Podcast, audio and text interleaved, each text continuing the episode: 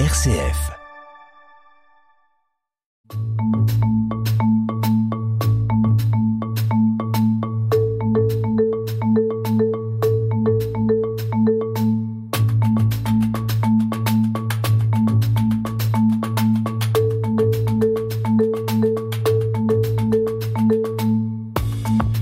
On replonge encore cette semaine dans Naoum avec vous, Sœur Conrad. Bonjour.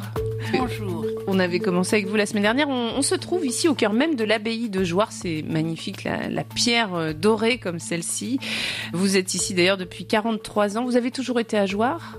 Ah oui. Toujours. Mais vous voyagez aussi beaucoup. Vous êtes secrétaire de l'Alliance intermonastère. C'est pas seulement en France, c'est à travers le monde entier. Vous parcourez les abbayes bénédictines. Et nous, on va parcourir le texte de Naoum, le prophète dont on disait qu'il est euh, consolateur, c'est le sens de son, nom.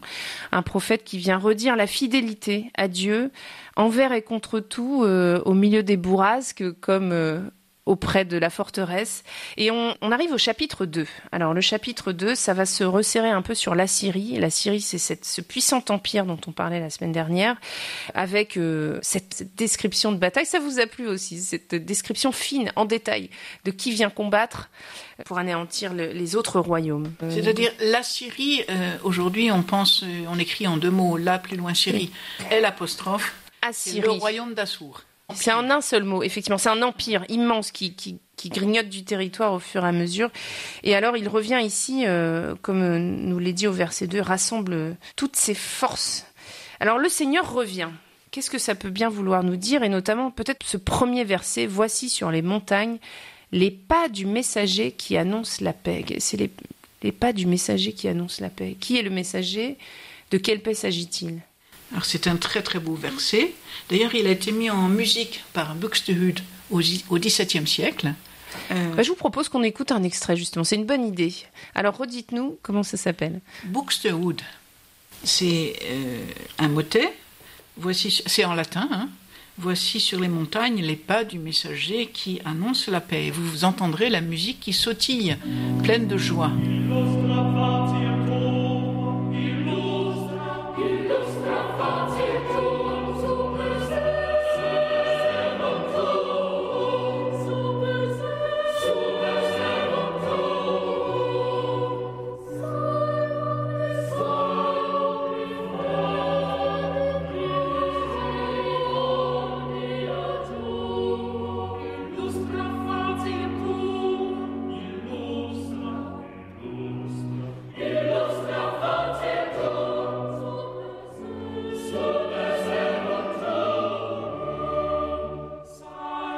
Là, ce qu'on vient d'entendre, ça, nous redit bien ce verset 1. Voici sur les montagnes les pas du messager qui annonce la paix. De quoi s'agit-il? Alors, euh, c'est compliqué de se réjouir, mais enfin, en même temps, quand on est écrasé sous la botte de l'oppresseur, on se réjouit quand même de la libération. Il s'agit de la chute de Ninive, qui cette fois est réelle. Le Seigneur l'avait promis, euh, effectivement, Babylone a écrasé l'empire d'Assour. Donc on a une description très haute en couleur, très bruyante. Euh, et les Ninivites, c'est fini, c'est terminé. On a d'abord la chute de la ville, des remparts, et puis ensuite on va avoir la chute de l'Empire. On va, on va écouter justement un extrait de ce chapitre 2 du livre de Naoum, versets 7 à 14. Les portes qui donnent sur le fleuve s'ouvrent. Le palais vacille et s'effondre. La princesse est déportée. Ses servantes sont emmenées, elles gémissent comme des colombes, elles se frappent la poitrine. Ninive est comme un réservoir dont les eaux s'échappent. Arrêtez, arrêtez. Mais nul ne se retourne. Pillez l'argent, pillez l'or, c'est un trésor inépuisable, une richesse inimaginable d'objets précieux. Pillage, saccage, ravage, le cœur fond, les genoux flageolent, tremblement des reins, tous les visages changent de couleur. Où est le repère des lions, l'antre des lionceaux La lionne restait là quand partait le lion, et nul n'inquiétait les lionceaux. Pour ces petits, le lion déchirait Pour ses lionnes, il étranglait. Il remplissait de proie ses tanières et de viande déchirée ses antres. Maintenant je m'adresse à toi, Ninive, oracle du Seigneur de l'univers. Je ferai flamber tes chars et les réduirai en fumée. Tes lionceaux, l'épée les dévorera. Je supprimerai de la terre tes rapines, et l'on n'entendra plus la voix de tes messagers. Donc là, on assiste vraiment à la destruction totale de Ninive, pillage, saccage, ravage, je pense que ça résume assez bien ce qui se passe. Il est question du lion et de ce repère du lion. Comment vous le comprenez, vous? Alors en fait, c'est une métaphore. Euh, le lion, c'est le roi des animaux, euh, mais le roi, le roi des animaux ici, le lion, c'est évidemment le grand prédateur de la terre, c'est-à-dire le roi d'Assour. Et euh, il est dans son repère et il est dans son antre, on voit bien. Et puis euh, il euh, nourrit ses lionceaux, il dépèce, autrement dit, c'est toute la famille assyrienne. Tout a été tout a été ramené à Ninive, tout a été volé. autrefois, on, quand on prenait un sanctuaire, on déplaçait, on prenait même les statues, on prenait tout l'or, l'argent, et on l'emmenait dans le pays du vainqueur. C'est pour ça qu'on insiste autant sur le pillage Oui, en fait, euh, c'est un juste retour des choses, on va dire. C'est-à-dire que tous les trésors de Jérusalem avaient été pillés, tous les trésors de Samarie, et finalement, euh, ça revient dans l'autre sens. Après tout, on n'a pas fait beaucoup mieux, nous. Euh, euh, nous sommes en train de rendre des trésors mm. euh, de certains musées, euh, que ce soit à Londres ou à Paris ou ailleurs. Piller l'or, piller l'or, c'est un trésor inépuisable, une richesse inimaginable d'objets précieux. Ça veut dire que la, Ninive qui ne va plus ressembler à rien, elle était superbe, elle était magnifique. Qu'est-ce qu'on cherche à nous dire? Est-ce que c'était que, au fond, ce qui la rendait belle ne tenait pas à grand chose je pense qu'il y, a deux choses. D'abord, euh, immédiatement, on va dire, après tout ce que tu nous as fait subir, maintenant tu le subis. Mm. Que ce soit la déportation, le pillage, le saccage. Euh, mais peut-être aussi les portes qui donnent sur le fleuve s'ouvrent. On a l'impression que le Seigneur, qui est le créateur de l'univers, euh, est en train d'ouvrir les écluses du ciel. Il y a un, on retourne au chaos originel. En fait, lorsqu'il y a eu trop de violence, euh, ben c'est comme au moment du déluge, par exemple. Hmm. L'ordonnancement de la terre, la paix, la, la culture, l'agriculture, enfin tout ce qui est organisé, tout d'un coup devient désorganisé. Donc il y a une, c'est ça aussi qui nous met très mal à l'aise. C'est pas seulement que les que les remparts tombent, c'est que l'ordre de la création s'écroule.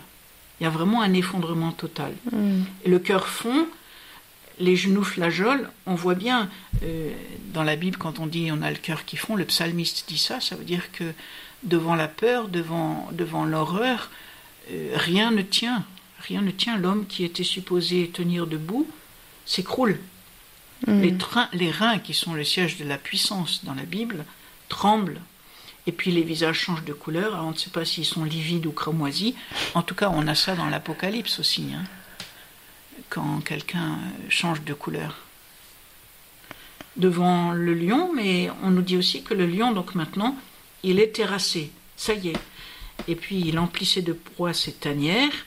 Et donc tous ces objets précieux, eh ben, ils sont volés, revolés, ils repartent mm. dans l'autre sens finalement, entre guillemets, on a gagné. Mais ça ne nous suffit pas. Dans la Bible, il ne suffit pas de se dire, ça y est, euh, on les a piélonnés. Moi, ce qui m'intéresse beaucoup plus, c'est maintenant que la puissance de Ninive est écrabouillée, qu'est-ce qu'on va en faire de cette violence? Est-ce qu'on va rendre le mal pour le mal? Donc, euh, tout est brûlé, mais l'enjeu aujourd'hui, ça va être de reconstruire un monde où on se parle et où on se regarde face à face. Et c'est ce qu'on va découvrir d'ailleurs dans le chapitre 3 vers lequel on, se dirige. Alors le chapitre 3, c'est un peu sur les conséquences sur l'Empire dans son ensemble, euh, avec ce premier verset où Naoum euh, redit combien une ville qui, qui est bâtie sur le sang des innocents, sur le mensonge, c'est une ville qui est vouée à, la, à, sa perte. Voilà, malheur à la ville sanguinaire. Malheur, bon, ben c'est le contraire de Babylone. Malheur, euh, on a ça dans Apocalypse 18 aussi, au moment de la chute de Babylone. Le malheur, c'est pas. Hum, comment dire C'est pas. Hum, c'est un état. Euh, dans les béatitudes, on a euh, bienheureux ceux qui, mais euh, malheur à ceux qui. C'est le Seigneur qui dit finalement tu as fait ton malheur toi-même. Ce n'est pas moi qui t'inflige ton malheur.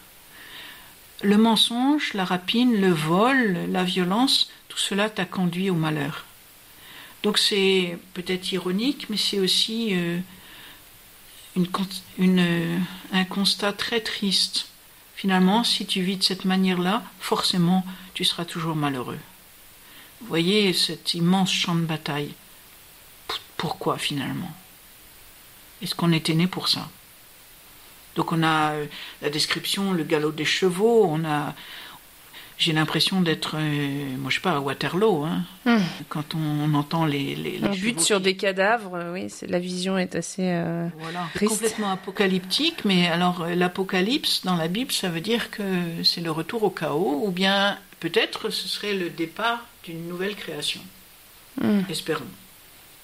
On pourrait dire aussi que le Christ sur la croix et on a eu aussi une certaine lecture apocalyptique, dans le sens où au moment où le Seigneur expire, euh, vous savez, dans les enluminures, on voit que le soleil et la lune, qui étaient à droite et à gauche de la croix, se voilent la face.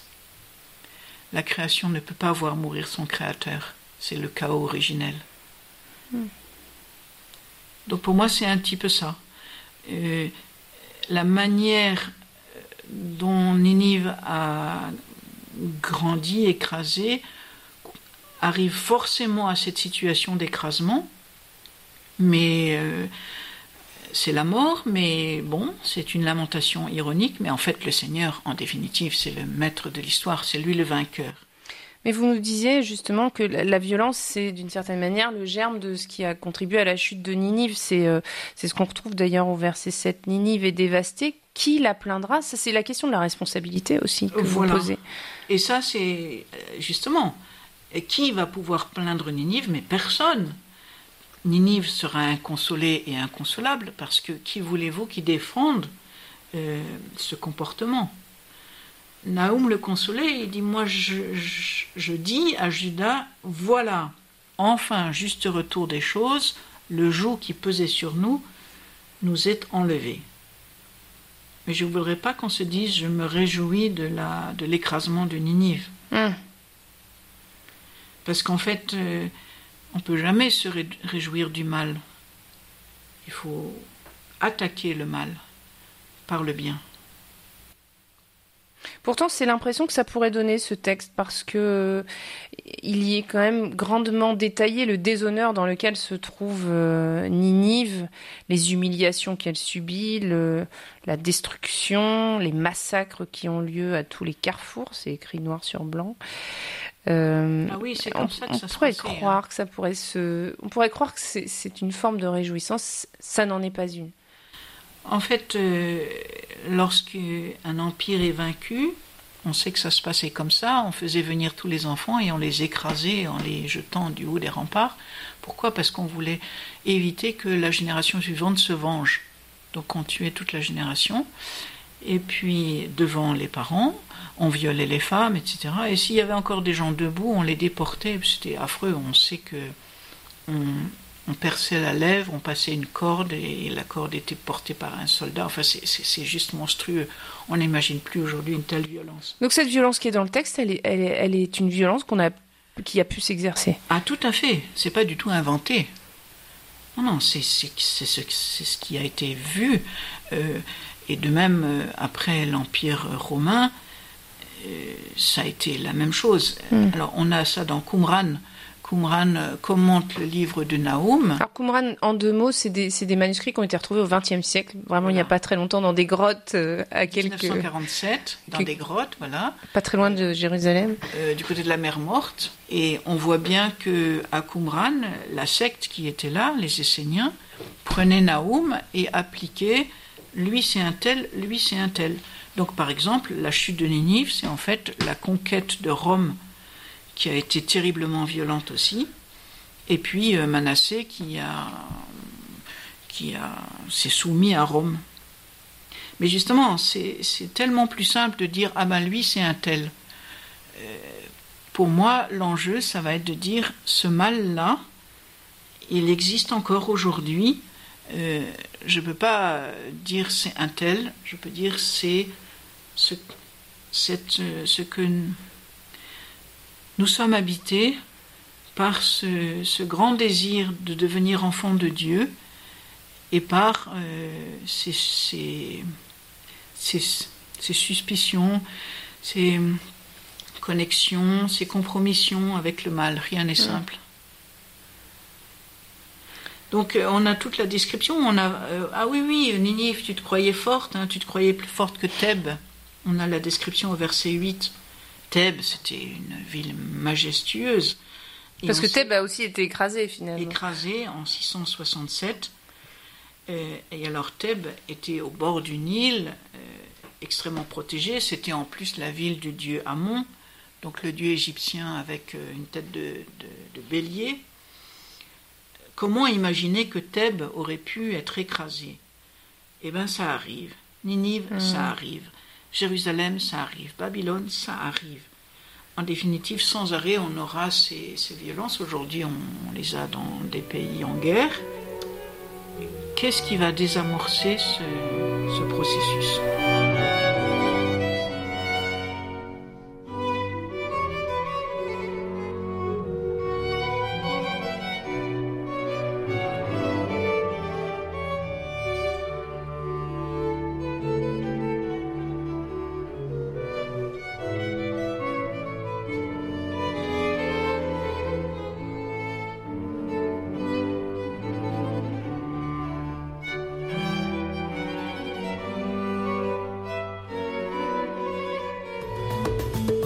Vous avez un nouveau message Madeleine Vatel. Et alors, la question, c'est aussi comment est-ce qu'on sort de, cette violence? Il y a comme une condamnation définitive au verset 19. À ta blessure, pas de remède, ta plaie est incurable. Car ta cruauté, sur qui n'a-t-elle pas passé et repassé? Est-ce qu'il est possible de lire ici qu'une personne est maudite définitivement par les actes qu'elle a engagés elle-même? C'est pas ce qu'on voudrait lire. Là, on est dans l'Ancien Testament. Ta plaie est incurable. C'est vrai que c'est tragique. Euh, tu ne te relèveras pas. Mais euh, si toi, tu ne te relèves pas, euh, heureusement, le Christ est venu nous annoncer que le Seigneur est, est bon, est lent à la colère, et il est bon, et sa miséricorde est infinie. Et on revient, en fait, le dernier verset nous renvoie au premier ah. verset. Ça, c'est très souvent dans la Bible une inclusion et on relit la carte des visites du Seigneur qui est euh, bon et qui est lent à la colère et qui est puissant et surtout puissant en amour. Donc en fait, même si ma plaie est incurable, je sais que Jésus-Christ est venu euh, me dire que le, le plus grand péché qu'on a tant de mal à se pardonner, c'est ce que nous-mêmes, nous n'arrivons pas à nous pardonner. Du côté du Seigneur, tout est toujours pardonné, il suffit de se retourner vers lui. Hmm. Donc ça, c'est la grande nouvelle du, Nouveau Testament. Rien n'est incurable, rien n'est perdu. Le Père de l'enfant prodigue l'attend toujours, quoi qu'il arrive. Quelle espérance, quel message pour aujourd'hui. Qu'est-ce qu'il faut faire pour trouver cette, euh, cette miséricorde? En tout cas, qu'est-ce qu'il faut faire pour trouver ce pardon, justement Que plus personne d'autre ne nous accorde dans certaines circonstances? Voilà, je crois que c'est ça qui est très difficile. Nous-mêmes, nous avons du mal à y croire parce que nous savons bien ce que nous avons fait, mais euh, être désarmé, ouvrir les mains, accueillir. En fait, spontanément, nous avons tellement envie de prendre. Or, le Seigneur nous dit, mais ouvre les mains et ouvre ta bouche, et moi je l'emplirai, dit le psalmiste. Donc, en fait, le Seigneur attend que nous soyons des, des enfants qui ayons soif, assoiffés de son amour, assoiffés de sa tendresse. C'est la seule chose que nous avons à faire, nous laisser faire. Le verset 17, je remonte un petit peu parce que c'est aussi une question qui se pose ici, c'est la question des, des gardes. Alors qu'est-ce qu'ils veulent dire par là? Donc les gardes du roi, tes gardes sont comme des sauterelles, viennent le soleil, ils s'envolent et nul ne sait où ils se trouvent. Mais où sont-ils? Se demande Naoum. Les gardes de, du roi, est-ce que c'est... Euh, là aussi, ça, pose la question de la fidélité, y compris à un roi terrible? Comment vous l'interprétez, cette phrase, C'est de la dispersion totale, c'est vrai. Euh, le roi d'Assour pensait que son armée était solide, et puis ses gardes s'évanouissent comme la rosière au matin. Eh bien, je crois que on ne peut pas garder les gens uniquement par la violence. Euh, il n'y a plus de rassembleurs, il n'y a, pas, de veilleurs. En face, on a l'Ancien Testament avec Israël, cette phrase veilleur où on est la nuit? Il faut toujours veiller parce qu'en fait, rien n'est jamais perdu dans, dans l'espérance d'Israël. Mais c'est vrai qu'on ne peut pas garder les gens uniquement par la violence. Il me semble que c'est ça. Enfin, tes gardes sont comme des sauterelles, ben, la situation s'est renversée. Oui.